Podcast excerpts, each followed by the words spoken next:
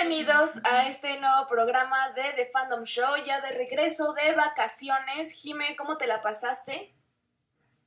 Ay, muy bien, la verdad. O sea, vi a toda mi familia, sana, salva.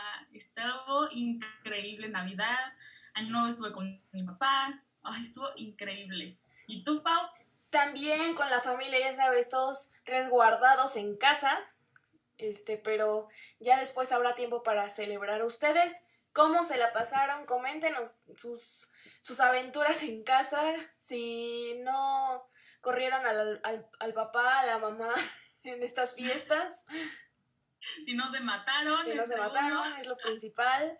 Este, bueno, pero bueno, vamos a, ya, ya regresamos ahora sí que en vivo y vamos a empezar con este programa de The Fandom Show. Yo soy Paulina Díaz, para quien no, para quien es nuevo aquí. Comenzamos con The Fandom Show.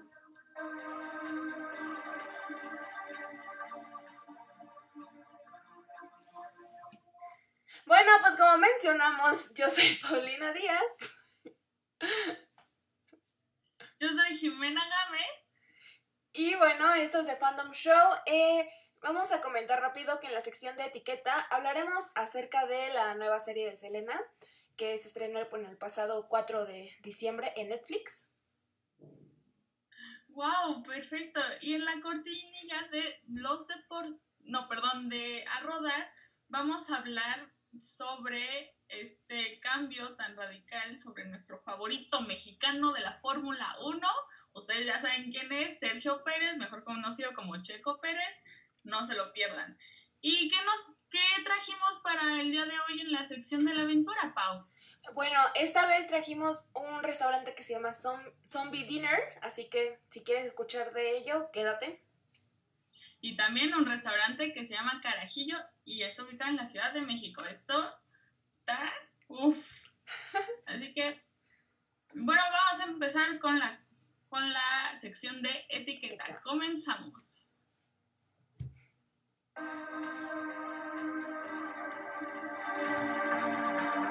De etiqueta.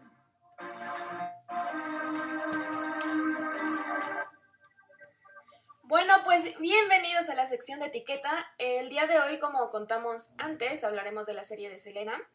No sé si conozcan, pero ya ha habido más, eh, más producciones sobre esta, la vida de esta gran cantante.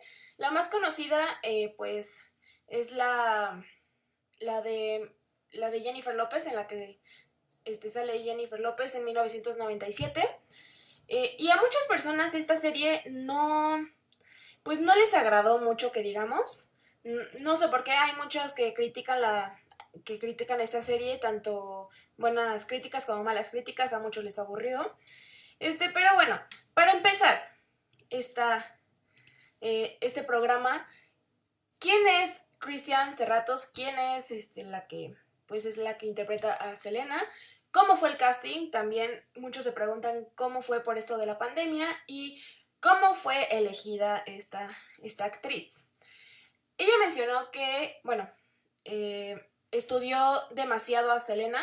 Ella estudió a Selena de pies, ahora sí que de pies a cabeza. eh, apren- aprendió muchísimo de ella porque justo, pues, ustedes saben, Selena canta, bueno, hablaba inglés y español. Y, bueno, sus canciones más conocidas son en español. Entonces, Christian tuvo que aprender español y, bueno, también siempre siguió o sea, para ella fue un honor, un honor hacer este papel. Siguió a Selena, pues yo creo que desde niña.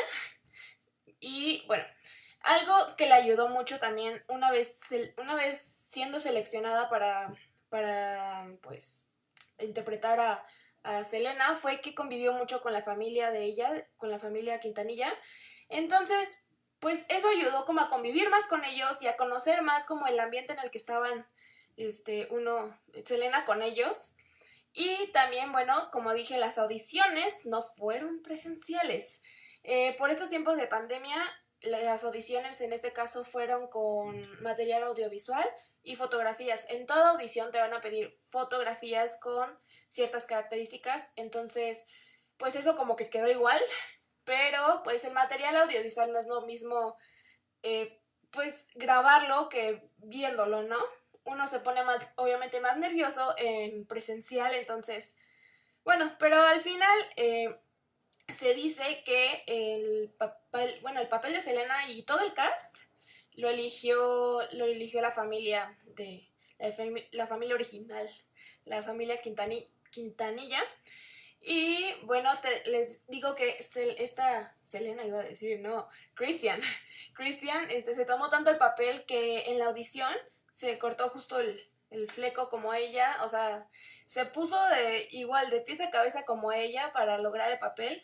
Hubo muchos que, que muchos que audicionaron. No sé, yo creo que la familia confió más en Christian porque creo que hubo una que se parecía muchísimo a ella, a Selena, pero pues no quedó. No sé por qué, no sé qué haya habido ahí, que no, que no la aceptaron. Pero bueno, muchos también piensan que Christian se parece más a Selena que Jennifer López. ¿Ustedes qué dicen? ¿Se parece? ¿No se parece? Pero bueno, ya hablando un poco más así como, pues, hablando de las críticas, eh, más como chismecito, la familia de Selena respondió pues a las críticas, ¿no? De, de los fans.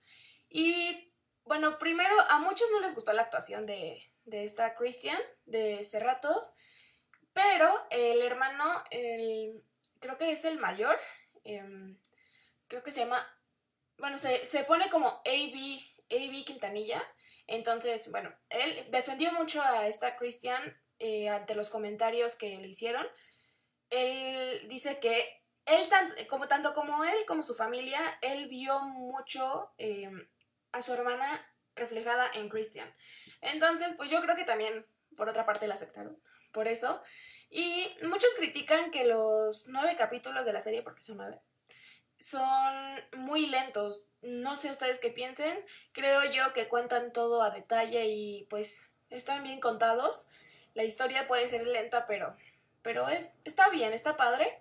Y bueno, esta Suzette, que es la hermana de Selena, dijo, porque creo que justo ella es una de las productoras de las que estuvo en, en la serie. Entonces, ella dijo que la hizo recordar mucho esta serie porque no todas tratan como de, de adentrarse tanto a su vida, ¿saben? Entonces, esta historia más que nada con, para ella fue que logró ver otra vez cómo fue que comprendió este, tanto ella, tanto Selena como toda la familia, este, este paso dentro de la música, ¿no? Porque, pues, de dejar la escuela, tuvo que pasar a, pues, a, la vida de la música, ¿no? Y también por ahí se dice que habrá una segunda temporada. ¿Ustedes qué piensan que va a tratar de ello? La emoción. Pero, mira, uno nunca sabe. También, bueno, que también criticaron de Christian que no tenía como mucha mm, coordinación en los labios por el hecho de que piensan que hacía playback. Esto, bueno, para quien no lo sabía, porque yo no lo sabía, fue a propósito porque justo eso le pasó a Selena. Ella no coordinaba bien pues los, los labios. Entonces, creo que si lo vieron como muy real, pues lo logró Christian. Entonces, pues qué increíble verla de nuevo.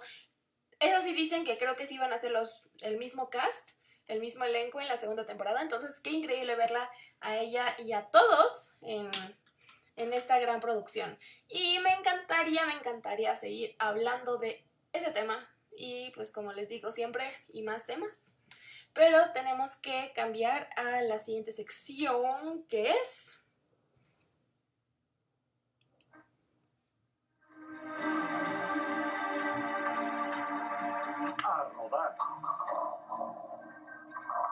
Vamos,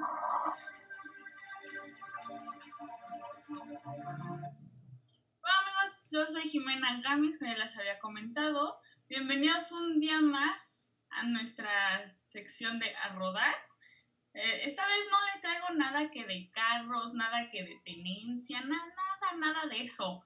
Hoy vamos a entrarnos un poco más al chisme, al espectáculo, pero con orgullo, eso sí, con orgullo. ¿Por qué?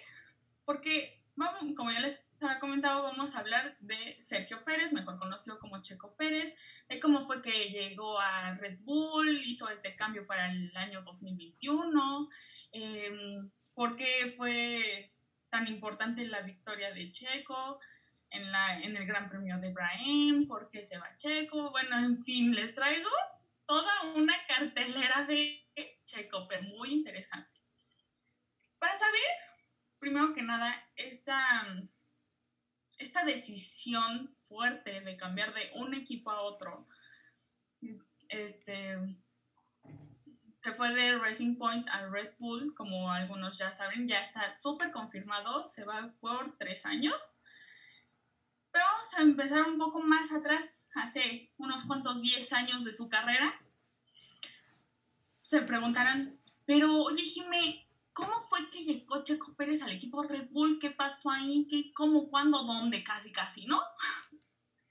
bueno, primero que nada tendríamos que retomarnos en una historia que comenzó desde el 2001 en de de la Fórmula 1, que fue contratado como piloto oficial Checo Pérez. A partir de ahí, ya, Fórmula 1, hola, sí, ¿qué tal? Mucho gusto. Bienvenido Checo Pérez donde obtuvo excelentes resultados, logrando esa temporada su primer periodo en, perdón, en, llegando al segundo lugar en el Gran Premio de Malasia. O sea, sea, para que sea como tu primer año y llegar como en segundo lugar es como de, wow, este yo lo quiero en equipo, por favor, ¿no?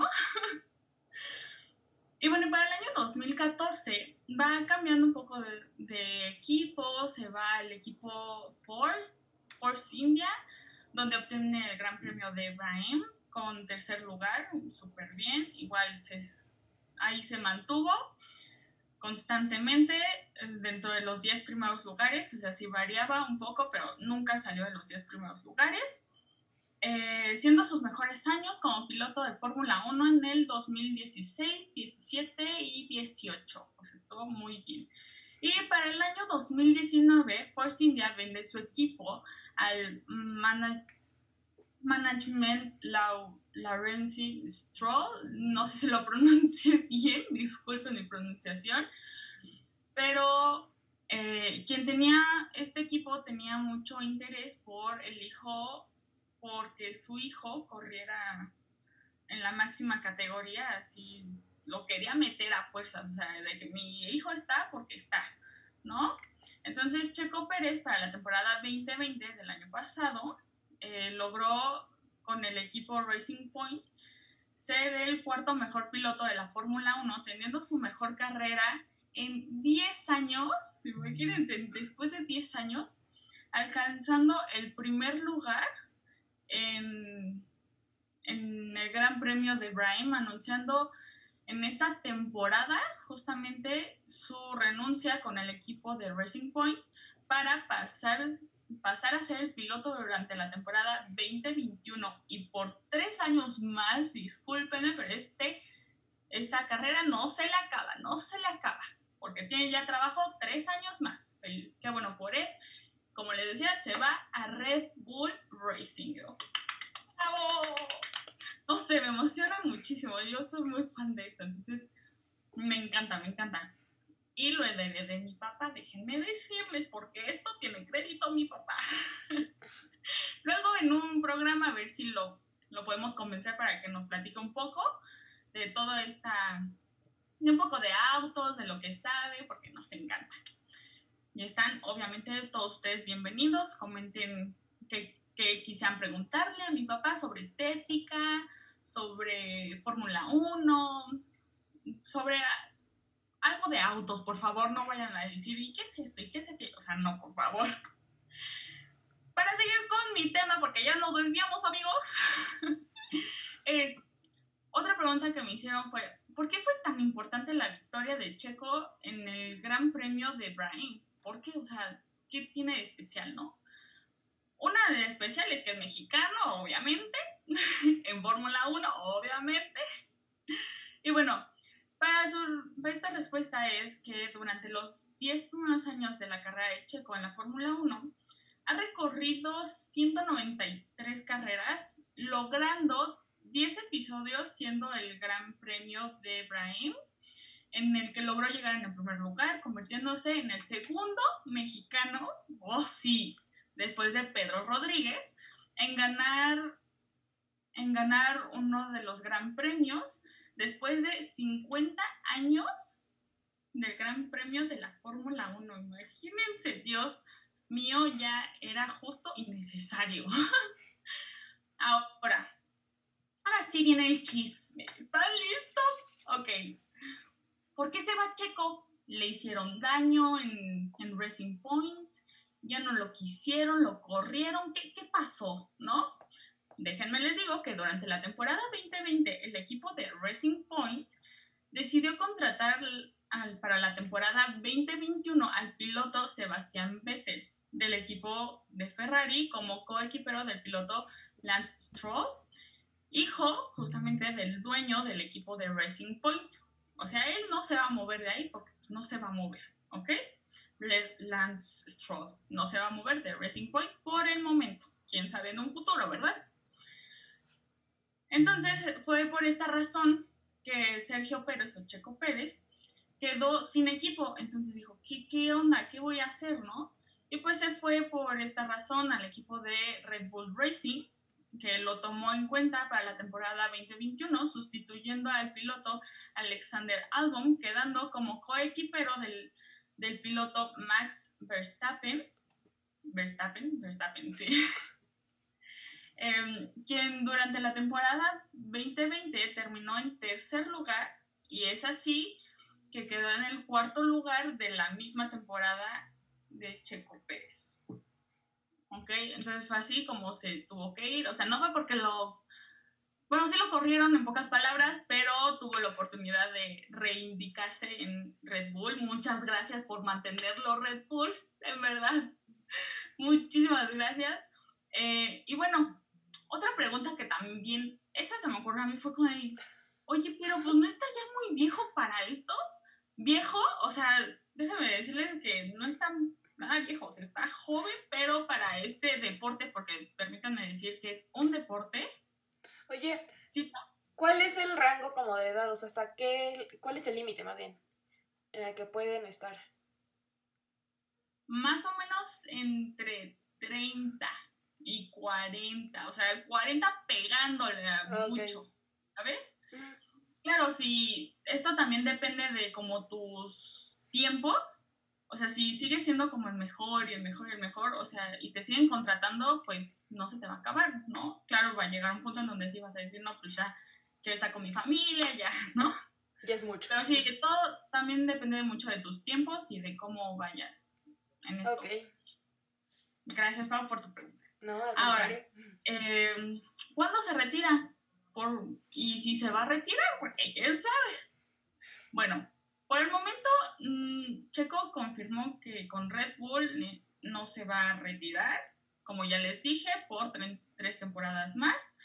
Y esto, como ya le había dicho a Pau, va a depender de los resultados de la estadía en la máxima categoría del automovilismo mundial.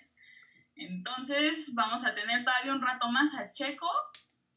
vamos a mandarle buenas vibras, por favor, para que siga unos 10 años más, para que ya cumpla 20 años en total. La verdad. Y bueno, yo admiro en especial a este, a Checo Pérez, porque pues es el, único mexicano en la Fórmula 1. Los demás son del otro charco. Estamos en de México entonces, lo otro charco es como Europa y todos esos países, o sea, en verdad espero, justo espero que siga ahí un buen tiempo. Y que en algún momento llegue otro mexicano, ¿no? No estaría nada mal, digo, digo. Estaría súper. Exacto. Que nos represente. Ay, sí. Es que cuando ganó, o sea, mi me se me puso la piel chinita, mi papá lloró, todos lloramos aquí. No, no, no. Estuvo increíble toda esa sensación de, Dios mío, qué orgullo ser mexicano, mexicana, o sea, no solamente con Fórmula 1, hemos ganado premios Nobel, hemos, o sea, Dios mío, en verdad, qué orgullo Me imagino, que este tipo de personas nos, nos representen, en verdad. Sí. Pero bueno, eso ha sido todo por el día de hoy en A Rodar. Y vamos a la siguiente corta, cortinilla, que es...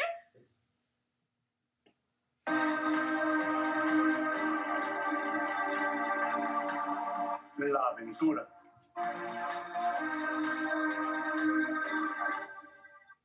Y bueno, Pau, ¿a dónde nos vas a mandar el día de hoy? Uy, No pues sé.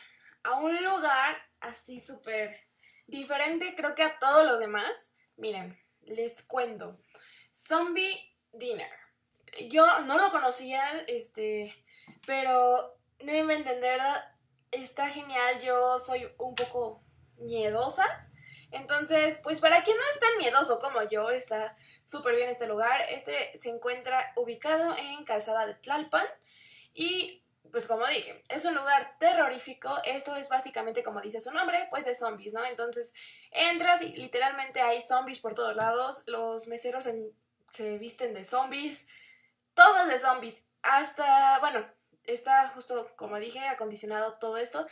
Y puedes ir ahí, pues ya sabes, ¿no? Que a echarte la cervecita, este, también refrescos, hay refrescos obviamente como en todos lados.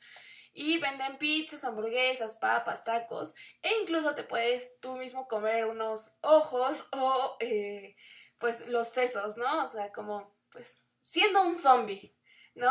Te puedes tomar Sí, te puedes tomar foto con los zombies, este, hacen de- hay muchos paquetes, hacen de todo, porque incluso vi que en Navidad, bueno, pues justo cuando todavía, como saben, ahorita en la pandemia, pues ahorita no están dejando eh, ir a comer ahí, ¿no? Entonces es todo para llevar. Pero justo antes de que cerraran el, pues todos los restaurantes, estos fue casi ya pegado para Navidad. Entonces, pues ya sabes, ¿no? Que el Santa casi de zombie estaba, o sea, está súper padre, ¿no? O sea, como que te, te, te cambia todo. Te, te, Te adentras. teletransporta, Sí, ¿no? te transporta, te adentras mucho en esta. En este mundo. En este mundo zombie. Para quien les gusta, pues todo esto, ¿no? O sea. Y, o sea, está bien. Bueno, te diría que está bien creepy. Pero bueno, por el momento digo, no. Ojalá, ojalá ya pronto abran el restaurante. Todos los restaurantes, ¿no? Pero en este, este en especial, porque quiero que vayan. Quiero que vayan a este y comenten a su experiencia. Experiencia. Y bueno, pueden con- encontrar fotos eh, en todos lados. Aquí, aquí les pusimos una, la que es como lo de afuera, para que lo ubiquen. Y en esta es su página de Facebook o incluso en, en, en San Google, como todos dicen.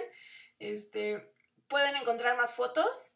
Y pues para pasar un rato distinto, ¿no? No solamente platicando, sino también asustados, te diría yo. Sí, la verdad, sí. Bueno, yo los voy a mandar algo más nice. O sea, eso está, esa idea está súper padre, estaría como cool ir a comer sesos, ojos. No sé, me da cosa, pero como Sí. que le intriga, ¿no? Te da Sí, intriga. pero tú qué nos traes, Jimé.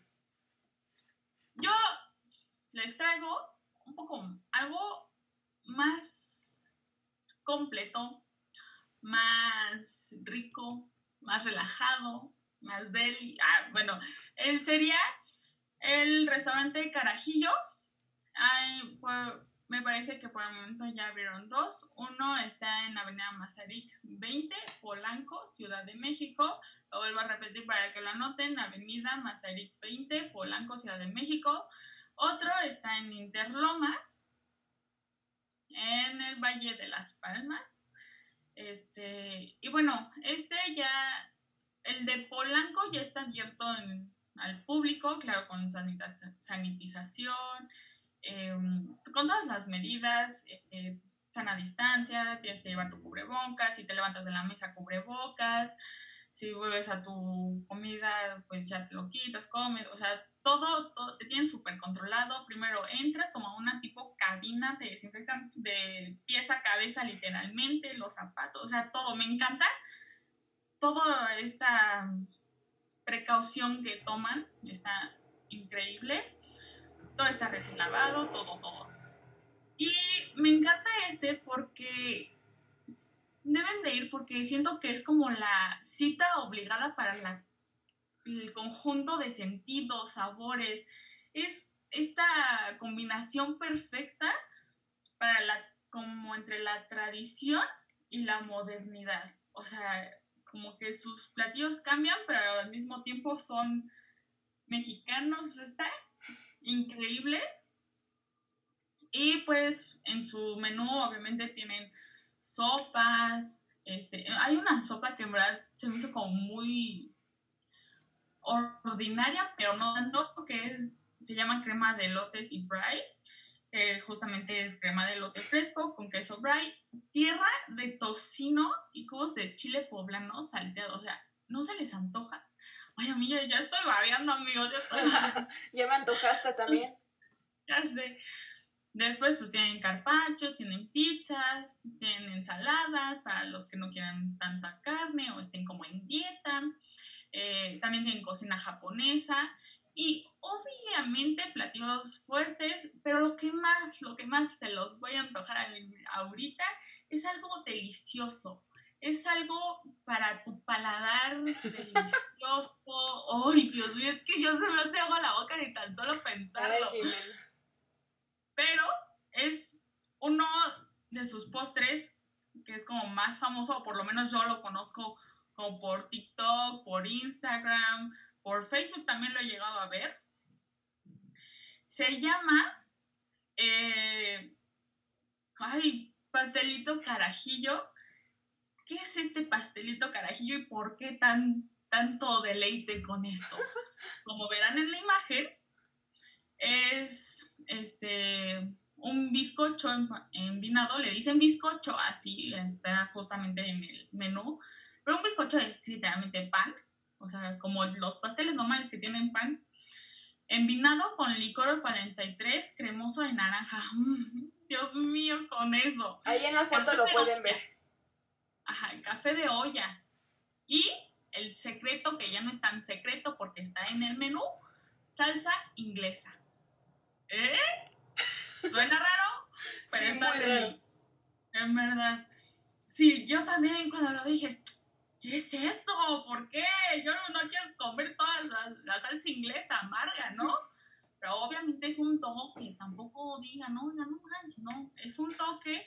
Y así literalmente te lo presentan literalmente en un plato, en una hoja como de, de papel, así como está en la imagen lo sacan y se escurre todo como de esa, ese licorcito, esa lechita, eso. Ay, Dios mío, ya se me antojó. Ay, ya no, nada más antojas, ¿ves? Por eso hay que quitar esta sección porque de verdad que nada más. Van a quitar de, no, ya, ya no quiero, me antoja nada más y no llevan. Sí. Y bueno, eso creo que es todo. Popau, ¿tienes este, no, no, pues ya, ya nada más esperando para el próximo programa, que ya quiero recomendar más cosas. y más antojadillas. Oh, sí. Claro, pues cómo no. Este, bueno, muchas, muchísimas gracias por escucharnos el día de hoy. Yo soy Paulina Díaz. Yo soy Jimena Gámez. Y, muchas gracias por estar aquí y nos vemos a la próxima. No se lo vayan a perder, que vienen temas muy interesantes, tanto en de etiqueta como a rodar. Y bueno, también en las recomendaciones, ¿no? Obviously. Bueno, muchas gracias y hasta la próxima.